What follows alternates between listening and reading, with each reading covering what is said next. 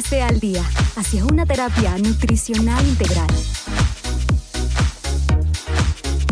ACNC al día, un espacio de la Asociación Colombiana de Nutrición Clínica. ACNC al día, un podcast para empoderar a los profesionales de la salud en el cuidado nutricional. ACNC al día, un espacio producido por Medios Distribuna.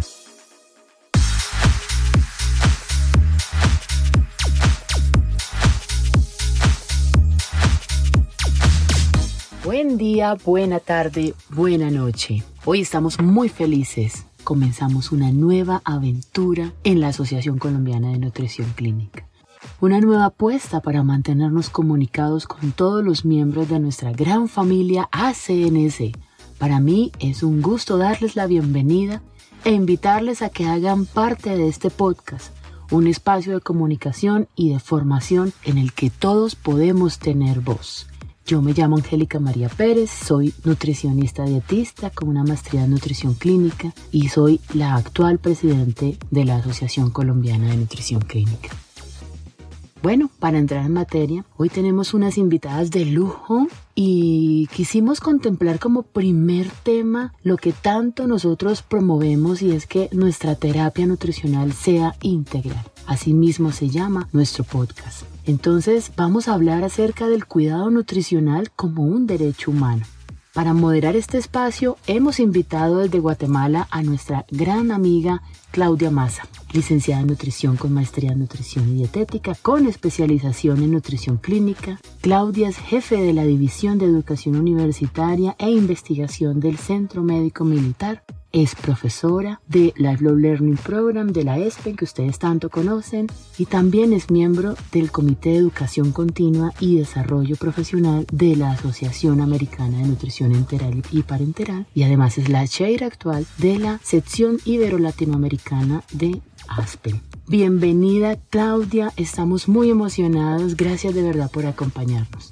Muchas gracias a ti, Angélica. Para mí es un verdadero honor el que me hayan tomado en cuenta para participar con ustedes en este podcast. Hoy vamos a hablar de un tema muy interesante que es el cuidado nutricional como un derecho humano. Debemos resaltar que la alta prevalencia de la desnutrición asociada a la enfermedad es un problema grave de salud pública a nivel mundial, ya que la evidencia ha demostrado la importancia del cuidado nutricional en nuestros pacientes. Debemos resaltar la relación entre el cuidado nutricional y los derechos humanos y promover las políticas públicas para abordar este flagelo.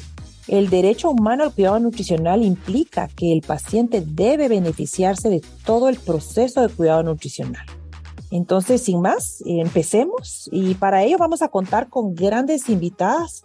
Desde el Valle de Marne, Francia, nos acompaña Diana Cárdenas, médica cirujana, editora de la revista de Nutrición Clínica y Metabolismo y editora asociada de la Clinical Nutrition. La doctora Cárdenas es también médica de la unidad de nutrición del Centro Oncológico Gustav Russi. También nos acompaña desde Belo Horizonte, Brasil, la doctora Isabel Correa, profesora titular jubilada de la Universidad Federal de Minas Gerais y médica del equipo de terapia nutricional avanzada eterna de la red de Mater Dei South y del Hospital Semper.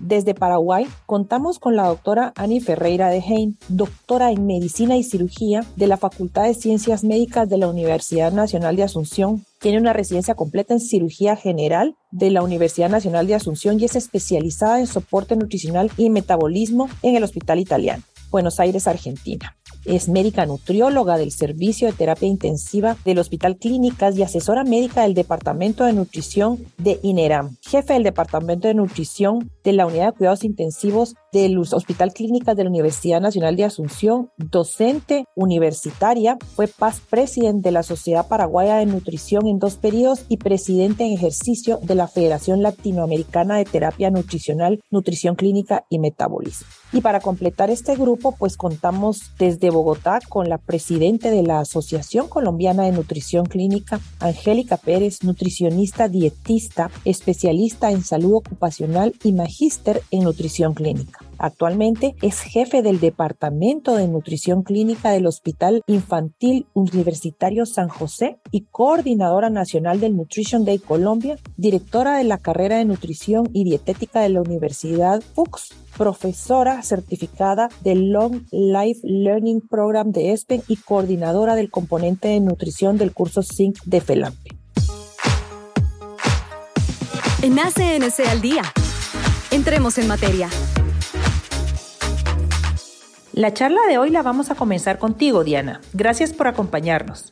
Por favor, cuéntanos, ¿en qué radica la importancia de la aplicación del enfoque basado en los derechos humanos al campo de la nutrición clínica? Muchísimas gracias, Claudia. Es una pregunta, desde mi punto de vista, fundamental. Es una pregunta central porque quisiera responderla de la siguiente manera. Primero que todo, hay que saber que este enfoque se aplica en la nutrición clínica desde el momento en que reconocemos que el cuidado nutricional es un derecho humano o mejor dicho, el acceso al cuidado nutricional de los pacientes es un derecho humano. Y cuando decimos esto, quiere decir que podemos aplicar el enfoque de derechos humanos en el campo de nutrición clínica. Y esto es realmente muy importante porque hasta, digamos, antes del 2019, lo que se hablaba era de la importancia del derecho a la nutrición y del derecho a la salud en el campo de la nutrición clínica. Y estamos desde entonces, 2019, hablando por la primera vez con la firma de la Declaración de Cartagena en reconocer la posibilidad de reconocer un nuevo derecho humano que sería el derecho al acceso al cuidado nutricional obviamente de la mano y muy relacionado de dos derechos internacionalmente reconocidos como el derecho a la salud y el derecho a la nutrición. Entonces, este nuevo enfoque nos va a permitir, sin lugar a duda, que sea una herramienta fundamental para planes, acciones, programas que desarrollen tanto las sociedades como a nivel personal los individuos que quieran mejorar el acceso al cuidado nutricional y luchar contra la desnutrición. Ahora, ¿qué permite de manera muy concreta este enfoque? Por un lado, cerrar la brecha entre los científicos, los académicos y los que deciden en políticas, los policymakers, los que hacen las políticas, y por otro lado va a permitir un enfoque centrado en el paciente, es decir, poner al paciente, a la persona en el centro del cuidado, lo que va a permitir que se respete su dignidad y que se respeten los principios fundamentales de la ética. Muchas gracias, Diana. Ahora nos vamos a Brasil. Hola, Isabel, bienvenida. ¿Cómo estás? Queremos saber qué opinas acerca de la realidad de por qué, si existe el derecho a la alimentación y a la salud, no se considera dentro de este contexto el derecho al cuidado nutricional. Hola, es un placer estar acá con ustedes y discutir tan importante tema. Agradezco mucho la invitación. Bueno, yo creo que el tema que no se reconoce eso es por falta de conocimiento, principalmente por parte de nosotros médicos, sobre ese tema tan importante, porque no lo aprendimos en las facultades de medicina durante el periodo de residencia médica. Y cuando uno no sabe, no conoce, no lo valoriza. Entonces, creo que el tema principal es que hay falta de reconocimiento por parte de los médicos del tema importancia de la nutrición, de la terapia nutricional en el cuidado holístico del paciente. Muchas gracias a Isabel. Y ahora pues nos vamos hasta Paraguay. Eh, hola Ani, bienvenida. Queríamos que nos contaras un poco acerca de cuáles son las iniciativas a nivel global que han impulsado el hecho de que se reconozca y se refuerce el derecho al cuidado nutricional. Hola Claudia, ¿cómo estás? Hola a todos, muchísimas gracias a la Asociación Colombiana de Nutrición Clínica. Para mí también es un placer compartir este momento con ustedes. Bueno, realmente hay iniciativas globales. Voy a tratar de hacer un resumen cronológico, ¿verdad? Porque todos sabemos que el ser humano desde sus orígenes ha tenido como una necesidad básica, primordial, la alimentación. Entonces, a nivel global ya podemos observar el interés que adquiere la alimentación en las diferentes culturas ya desde la época paleolítica, 10.000 a 12.000 años atrás, en las primeras expresiones artísticas en las cuevas de Las Caus y Altamira, ¿verdad? donde ya los hombres primitivos se representaban a sí mismos en lo que parecían ver actividades de caza como un medio básico para subsistir. Luego, la primera conferencia mundial en Roma en el año 74 que habla, donde, dice, donde todos los hombres, mujeres y niños tienen el derecho inalienable de no pasar hambre ni malnutrición, con el objetivo de desarrollar y preservar sus facultades físicas y mentales. Pocos años después, nuevamente en Roma, la Cumbre Mundial de Alimentación, que manifiesta que el hambre es un ataque no solo contra la integridad física de la persona humana, sino también contra su dignidad. Y por último, en forma global, celebrando el 50 aniversario de la Declaración de los Derechos Humanos para todos los seres humanos, ¿verdad? En el artículo 25, que habla que toda persona humana tiene el derecho a un nivel de vida que asegure la salud y bienestar para sí mismo y su familia en especial, y ahí cita alimento como primer lugar y luego vestimenta, techo, etcétera. Y como habló Diana, ¿verdad? luego ese enfoque basado en los derechos humanos introducido en el campo de la nutrición clínica en el año 2003, ¿verdad? La resolución de RESAP sobre alimentación y atención nutricional en los hospitales, que fue adoptada por el Comité de Ministros del Consejo de Europa el 12 de noviembre de ese año y reconoce que el acceso a una variedad de alimentos seguros y saludables es un derecho humano fundamental. Y luego, con orgullo, verá como Federación Latinoamericana de Terapia Nutricional, Nutrición Clínica y Metabolismo, nuestras dos declaraciones, verá la primera, la de Cancún sobre el derecho a la nutrición en los hospitales, que fue avalada por y firmada por muchas sociedades latinoamericanas y, y de testigos a sociedades de Europa, y Estados Unidos y que habla del derecho humano de los pacientes a recibir terapia nutricional oportuna y óptima en cualquier lugar donde se encuentre por un personal calificado. Y luego la declaración de Cartagena, para la atención nutricional y lucha contra la desnutrición en el año 2019, también firmada por las sociedades de FELAMPE y teniendo como testigo a ESPEN, ASPEN, SLAN, entre otras sociedades. Y esta declaración lo importante es que aboga por el reconocimiento del derecho al cuidado nutricional como un derecho humano emergente y, como lo citó Diana, inseparable del derecho a la salud y del derecho a la alimentación. Luego, la doctora Diana Cárdenas, en conjunto con la doctora Isabel y otros, conforman el grupo de trabajo internacional por el cuidado nutricional de los pacientes como un derecho humano. Y finalmente la reciente declaración de Viena durante el marco del Congreso ESPEN en septiembre de este año, que nuevamente lucha por el derecho de los pacientes al cuidado nutricional.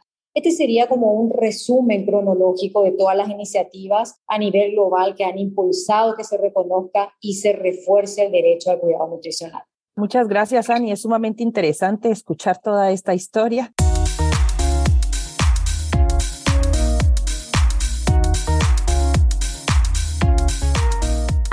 CNC al día, hacia una terapia nutricional integral.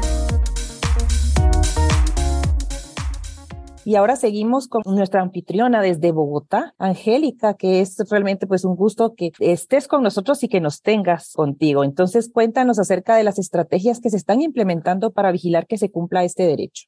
Yo creo que lo más importante que hemos logrado entre todos es hacer que todas las sociedades del mundo empecemos a hablar el mismo idioma, y que empecemos a creer en la necesidad de implementar el proceso de cuidado nutricional y que se vea este como un derecho humano bajo la dignidad. Precisamente el 10 de diciembre, desde el Grupo de Trabajo Internacional para el Derecho al Cuidado Nutricional de los Pacientes, donde todos los continentes hacen parte y que gracias a ellos se ha visto cada vez más cerca el sueño de que todos los gobiernos adoptemos medidas para que la desnutrición relacionada con la enfermedad sea detectada sea tratada y sea monitoreada. En Colombia hemos trabajado arduamente desde la Asociación Colombiana de Nutrición Clínica. Hemos desarrollado un proceso sistemático y realmente desde la estrategia de nutrición ahí hemos podido trabajar en crear cultura en la atención nutricional y ya son varios los países también en Latinoamérica que vienen trabajando con la estrategia para mejorar los procesos cada vez, al menos en los pacientes hospitalizados.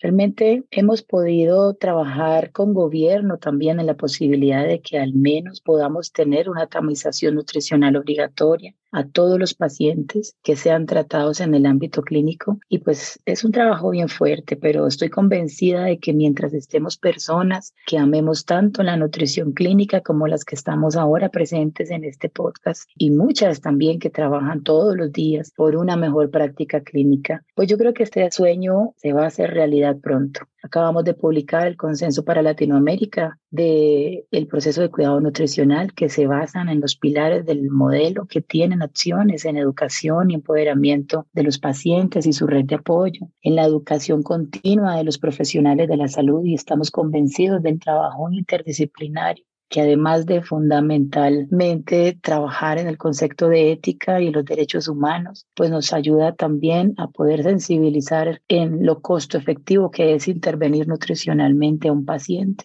y persistir en la gestión, en la organización, en esa creación de política pública institucional en nutrición clínica, que creo que es el sueño acá de todos los presentes. Tienes razón, querida Angélica, y yo creo que en Latinoamérica se pueden adelantar estas estrategias para hacer realidad el propósito de que el cuidado nutricional llegue a ser un derecho humano. Para esto, pues debemos de abordar a nuestros legisladores para que se puedan establecer las políticas públicas que puedan regular cada uno de los pasos del proceso de atención nutricional, desde la detección, la evaluación, el diagnóstico, la determinación de qué terapia va a recibir el paciente, ese seguimiento y monitoreo que es tan importante y sumamente importante también el seguimiento al egreso. Todo esto basado en la evidencia clínica con profesionales miembros de un equipo interdisciplinario que trabajen de una manera conjunta por un beneficio en común, que es la recuperación de nuestros pacientes.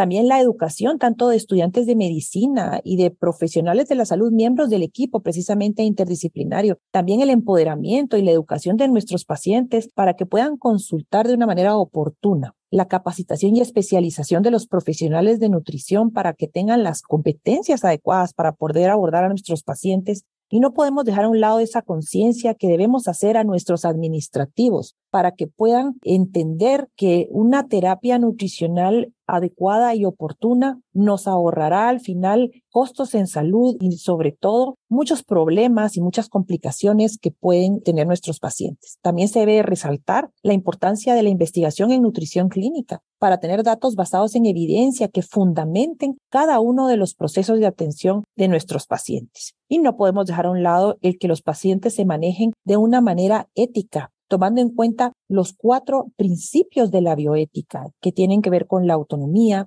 beneficencia, no maleficencia y justicia.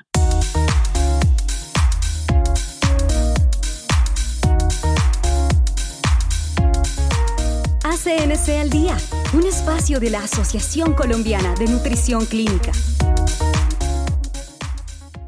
Quiero hacerles a todas una pregunta me la pueden ir contestando, por favor, comenzando con Isabel, luego Diana, luego Ani y por último Angélica. ¿Qué podemos esperar a futuro con respecto al cuidado nutricional como un derecho humano? Isabel. Bueno, yo pienso que mientras más divulguemos el tema, más discutamos el tema, más enseñemos a aquellos que necesitan conocerlo y principalmente más involucremos a los pacientes y sus familiares en la importancia de la terapia nutricional, del cuidado nutricional, seguramente vamos a incrementar todo el conocimiento sobre el tema y eso, sin embargo, podrá causar un impacto en los administradores, en los cambios de políticas públicas. O sea, resumiendo, creo que nos toca seguir enseñando, divulgando esas acciones y siempre con base en lo que tenemos de datos científicos. Muchas gracias. Diana.